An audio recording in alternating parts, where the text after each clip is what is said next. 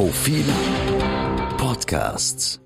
Da gibt es jetzt durchaus gefestigte Wählerpotenziale. Und für die ÖVP und Sebastian Kurz ist derzeit wichtig, dass diese Potenziale nicht auch beginnen zu bröckeln. Wenn das nicht der Fall ist, ähm, so kann man zwar nicht gut schlafen, aber beruhigt schlafen. Guten Morgen, Herr Haig. Schönen guten Morgen. Herzlich willkommen zur, zum Profil-Podcast, zur neuen Umfrage im Mai. Herr Haig, die Ausgangslage diesmal ist wieder interessant und aber auch schwierig, weil zuerst hat die ganze Republik über Gernot Blümel und die Aktenlieferung diskutiert. Äh, wenige Tage später wurde publik, dass die Wirtschafts- und Korruptionsstaatsanwaltschaft ein Ermittlungsverfahren gegen Bundeskanzler Kurz und seinen Kabinettschef eingeleitet hat. Wie geht man als Meinungsforscher mit so einer Lage eigentlich um? Abwartend. Äh, wir haben ja nicht die, die, die Möglichkeit jetzt hier ähm, von, der, von der Feldarbeit her irgendetwas zu verändern.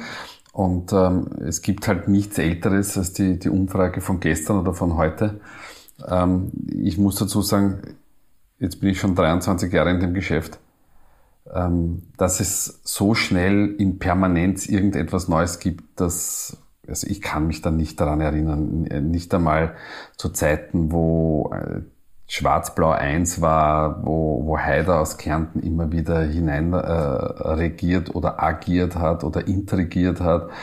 Ähm, auch mit, dem, mit der Auflösung der Regierung damals 2002. Ich, man hat das Gefühl einfach im Rückblick, wobei der Rückblick immer täuscht, muss man dazu sagen, aber man hat trotzdem das Gefühl, dass vieles früher viel, viel langsamer war. Gut zugegebenermaßen, es gab auch keine Pandemie, ähm, aber es gab eine Wirtschaftskrise, aber da hat man auch das Gefühl gehabt, dass es äh, zwar sehr schnell geht, aber nicht so schnell wie jetzt. Und äh, zu dieser Pandemie ist jetzt halt noch dazu gekommen, eben die, die, die Ibiza-Affäre und, und ihre Ausläufer. Und man hat jetzt eben, wie, wie gesagt, das Gefühl, es verändert sich im 48-Stunden-Tag permanent etwas. Und das heißt, uns ist das oder uns war das immer bewusst ähm, und dann geht man halt ins Feld und macht die Erhebung und muss, wenn etwas dazwischen passiert, so wie es jetzt der Fall ist, einfach darauf verweisen, nun ja, die Causa Kurz und äh, Wirtschafts- und Korruptionsstaatsanwaltschaft wird in der Umfrage nicht erfasst sein. Und äh, dementsprechend sind dann die Zahlen zu interpretieren und dann kommt der klassische Satz der Meinungsforschung, die Zukunft wird weiß, was es denn bringt. Es ist ja interessant, dass wir genau bei unserem letzten Podcast im April gerade, da waren gerade die Chatprotokolle das große Thema, die türkisen Chatprotokolle. Ähm, jetzt hat sich aber, jetzt haben sich die auch nicht wirklich auf die aktuelle Umfrage ausgewirkt, oder? Weil die Türkisen, die ÖVP legen um einen Prozentpunkt zu, kommen jetzt auf 34 Prozent von 33 auf 34. Das ist zwar innerhalb der Schwankungsbreite, aber es wirkt fast so, als wäre die Lage relativ einzementiert. Naja, einzementiert würde ich nicht sagen, aber sie ist zumindest einmal dem Anschein nach stabil. Das ist deshalb, ich sage deshalb zum Anschein, weil sich oft unter der unter der Oberfläche tektonische Verschiebungen geben, die wir so nicht erfassen können. Also es gibt so ein paar kleine Hinweise, dass sich noch immer etwas tut. Der Austausch zum Beispiel zwischen ähm, ÖVP und Freiheitlichen hat wieder stärker zugenommen. Also das sieht man daran, dass die Wähler von 2019, die wir ja immer mit der Recall-Frage, also mit der mhm. Rückerinnerungsfrage, wen haben sie denn damals gewählt, ähm, dass es sowohl auf ÖVP als auch auf freiheitlicher Seite hier einen Wechsel auf die andere Seite wieder gibt. Also jeder zehnte Freiheitliche aus 2019 sagt, er würde jetzt die ÖVP wählen, aber umgekehrt ist das genauso. Wir sehen auch, dass Wähler von Sebastian Kurz und ÖVP aus 2019 einen, eine etwas höhere unentschlossenen Quote haben, was die heutige Sonntagsfrage betrifft, als andere Wählergruppen. Ähm, wir sehen auch, dass bei den freiheitlichen Wählern bei der sogenannten Second Choice Frage, also das heißt, ich wähle jetzt am nächsten Sonntag die Freiheitliche Partei, aber wer wäre denn noch eine mögliche mhm. Partei, deren Sie die Stimme geben könnten, dass diese mit 51 Prozent, das ist der absolut höchste Wert, sagen, für mich gibt es keine andere Partei. Also wir sehen auch, dass die Freiheitliche Partei, die Freiheitliche Wählerschaft heute deutlich gefestigter ist als eigentlich bei den anderen Parteien. Also wir sehen schon, dass sich da was tut, aber an der Oberfläche scheint, scheint es relativ stabil. Wie gesagt, wir haben die Causa Kurz ähm, jetzt noch gar nicht äh, integrieren können. Ähm, wir glauben aber, dass es so eine Art Bodenbildung gibt. Das heißt, dass die ähm, ÖVP auf einen, ein gefestigtes Wählerpotenzial von derzeit 30 Prozent plus zurückgreifen kann. Dass auch der Kanzler, ähm, wir waren, haben einmal gesagt, dass die Bodenbildung bei 30 erreicht ist. Die hat er ja durchschlagen gehabt, dann auf 27. In der Kanzlerfrage. In der Kanzlerfrage, genau. Ähm, aber auch da scheint jetzt eine Bodenbildung erreicht zu sein. Also da gibt es jetzt durchaus gefestigte Wählerpotenziale. Und für die ÖVP und Sebastian Kurz ist derzeit wichtig, dass diese Potenziale nicht auch beginnen zu bröckeln. Wenn das nicht der Fall ist, ähm, so kann man zwar nicht gut schlafen, aber beruhigt schlafen. Also in der fiktiven Kanzlerfrage kommt Bundeskanzler Kurz laut der Profilumfrage aktuell auf 29 Prozent Zustimmung. Das ist wieder, konnte um zwei Prozentpunkte zulegen. Das heißt, ähm, das Problem für die Konkurrenz, kann man sagen, ist, dass sie diese Fehler, die da immer wieder passieren, das, also die Türkisen kommen ja eigentlich nicht aus den Medien raus aktuell mit Negativschlagzeilen, ähm, aber trotzdem nicht für sich nutzen können. Das, Problem der Konkurrenz ist, dass sie keine Konkurrenz ist, um es, das ist noch um. Es, um es so zu formulieren. Ähm, Warum ist sie keine Konkurrenz? Weil es äh, derzeit, ähm, also das hat natürlich unterschiedliche Gründe. Ähm, also wir können ja nicht den, den Kamm über die einzelnen äh, Parteien scheren. Also die Grünen sind zwar Konkurrent, äh, sitzen aber mit, mit der ÖVP in der Regierung, äh, tun sich dementsprechend natürlich schwer, weil man wenn man das jetzt hochtrabend sagen möchte, ähm, so etwas wie eine Staatsräson wahren müssen und die, die Regierung stabil halten müssen. Das wird auch das Ansinnen des Bundespräsidenten sein. Das ist das eine. Ähm, und auf der anderen Seite möchte man halt schlicht und ergreifend in der Regierung bleiben, weil man ja auch einige Projekte, insbesondere was den Klima- und Umweltschutz betrifft, zum Beispiel vorantreiben möchte. So. Also sind die Grünen natürlich ein bisschen in einer Zwickmühle, äh, aber sie können nicht als klassischer Konkurrent gesehen werden. Ähm, die Sozialdemokraten ähm, haben eigentlich eine gar nicht so schlechte Themenlage. Nämlich es wird dann, wenn die Pandemie vorbei ist, das Thema Wirtschaft und Soziales deutlich stärker in den Vordergrund rücken. Ähm, äh, Randy Wagner hat auch was ähm, die medizinische Expertise betrifft, eben haben wir schon x-mal gesagt. Jedes Fuß, Monat. Ja, jedes Monat. Fuß gefasst und so. Aber darüber hinaus strahlt sie nicht ähm, und, und das ist natürlich on the long run ähm, ähm ein, ein Nachteil.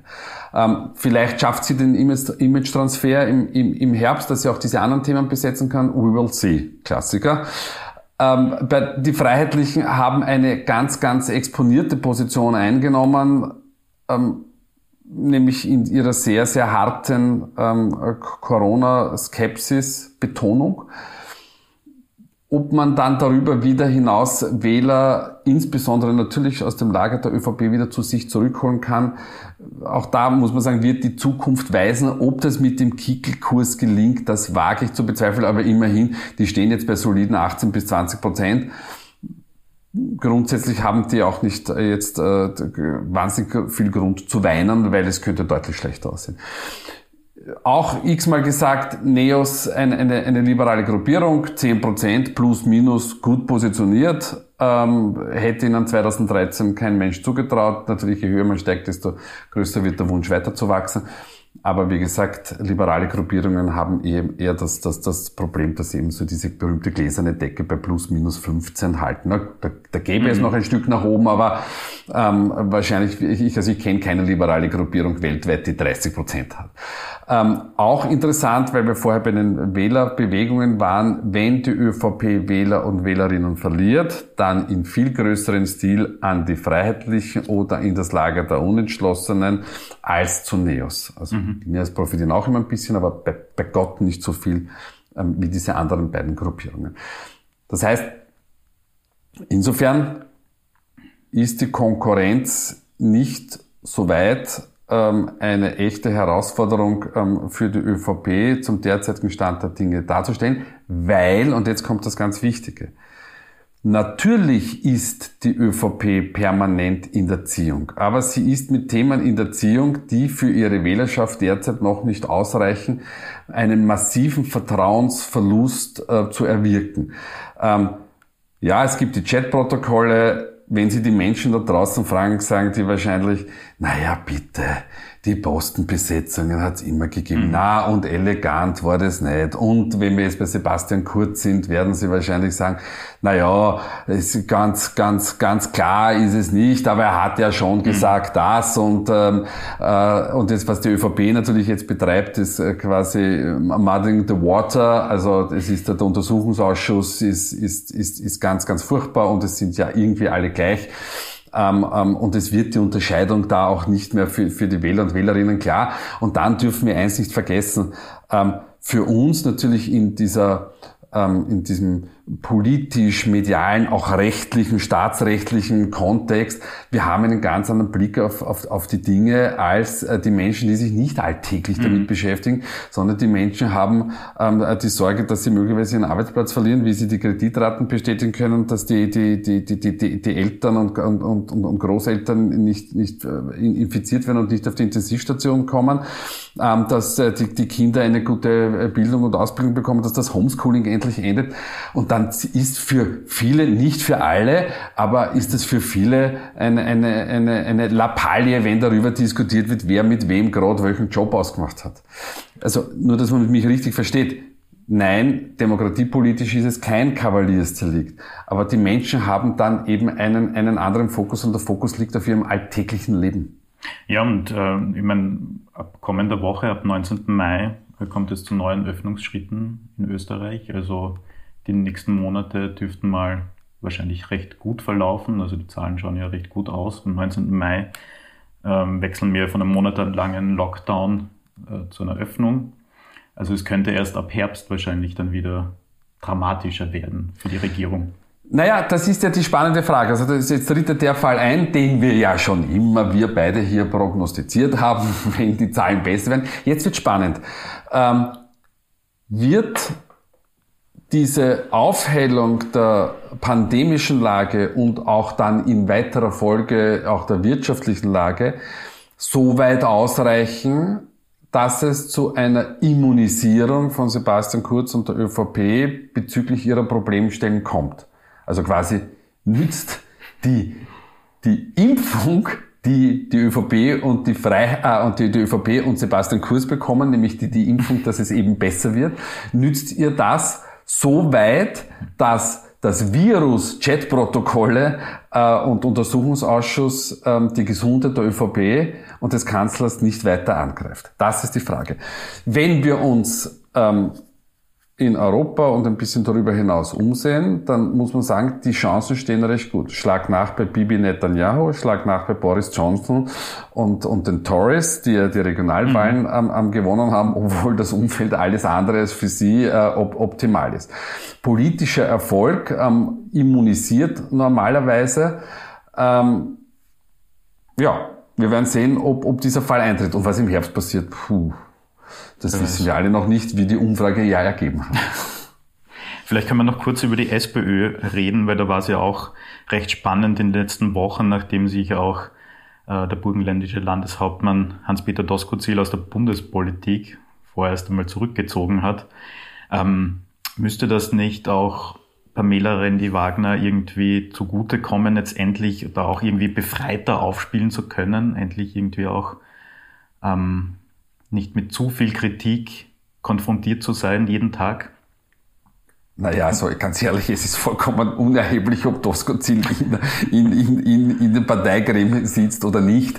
Er wird als Landeshauptmann des Burgenlandes und übrigens die, die, die ÖVP hat das Jahrzehnt Leider konnte man jetzt ihren, ihren, ihren Blick nicht sehen. Ja, aber das ist, ist wirklich, also die ÖVP hat das ja seit, seit, hat das jahrzehntelang gespielt. Ich erinnere nur allein die, die, die, die Steirer, die, die prinzipiell gegen die, die Bundespartei in, in, in Wien geschossen haben, einfach schon aus, aus einer, aus einem gewissen Habitus heraus aus. Ähm, also da, nein, die Kritik wird es, äh, wenn Doskozil der Meinung ist, es gibt etwas zu kritisieren, wird er bei aller Voraussicht nach weiterhin ähm, die, die Bundespartei kritisieren. Das ist dann nicht vorbei. Es sollte nur beiden nennen wir es jetzt Streitparteien zu denken geben, dass, dass politischer Streit noch selten einer Partei genützt hat.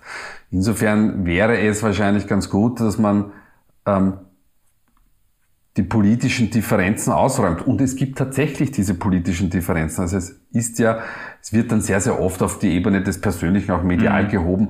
Aber im Grunde genommen äh, geht es in der Sozialdemokratie, insbesondere was das Thema Zuwanderung und Integration betrifft, geht es hier um eine Themenklärung. Ähm, wohin ähm, will die Partei und auch was, ähm, äh, was Dinge betrifft, wie zum Beispiel nehmen wir einen, einen Mindestlohn her. Da gibt es, glaube ich, drei mittlerweile mhm. verschiedene Programme, nämlich irgendwie ein, ein, das, das burgenländische Modell, das, das Modell der Gewerkschaft und ich glaube, die Bundespartei hat noch, noch einen, einen eigenen Gedanken dazu. Diese Dinge gehören ausgeräumt. Wenn diese Dinge ausgeräumt sind, mein Gott, da muss man sich nicht um den Hals fallen, wenn man sich trifft, aber man, man kann einfach auf einer anderen Ebene miteinander kommunizieren und auch eben äh, gemeinsam die Partei voranbringen. Also das heißt, ob der Oskar Ziel da drinnen sitzt oder nicht, vollkommen egal. Ähm, für äh, Randy Wagner und die Bundespartei ist es jetzt natürlich wenig sinnvoll, zum Beispiel darauf zu verweisen, dass jetzt der Sommer vielleicht gut laufen wird, aber, aber der Herbst wird wieder gefährlicher. Mhm. Das ist keine Option. Mhm. Dementsprechend wäre es, haben wir jetzt auch schon gesagt, oder sehr, sehr oft gesagt, wäre es natürlich sinnvoll, wenn man eben in die Richtung geht, wer zahlt die Krise? Mhm. Weil dort wird das nächste Match entschieden werden. Sie haben ja die Grünen schon angesprochen, den kleineren Koalitionspartner. Die haben sich jetzt ja bei 12 Prozent eingependelt. Von den 16 Prozent vom Vorjahr ist man aktuell doch eher weit weg. Also es hat sich bei so 12 Prozent eingependelt. Jetzt ist ja kurz nach unserem letzten Podcast äh, Gesundheitsminister Rudolf Adenschober zurückgetreten. Ich glaube zwei Tage danach oder drei Tage danach. Das hat sich ja damals schon ähm, angekündigt, auch leicht. Ähm, jetzt äh, gibt es einen neuen Minister, Wolfgang Mückstein. Der konnte aber jetzt den Grünen auch nicht einen großen Pust geben in der Umfrage. ja, natürlich nicht. Also, dass, dass ein, eine Person kommt und der, der, die Zustimmung steigt in lichte Höhen. Also wie gesagt, Sebastian Kurz, aber der ist ja auch nicht plötzlich vom Himmel gefallen, sondern mhm. der hatte ja eine, eine längere Vorlaufzeit und mit einer sehr stringenten Planung, wie wir wissen. Mückstein an sich als Person, das wissen wir aus anderen Umfragen, unter anderem für die, für die Kollegen von heute, wo wir das, das Politiker-Ranking ähm, jeden Monat machen.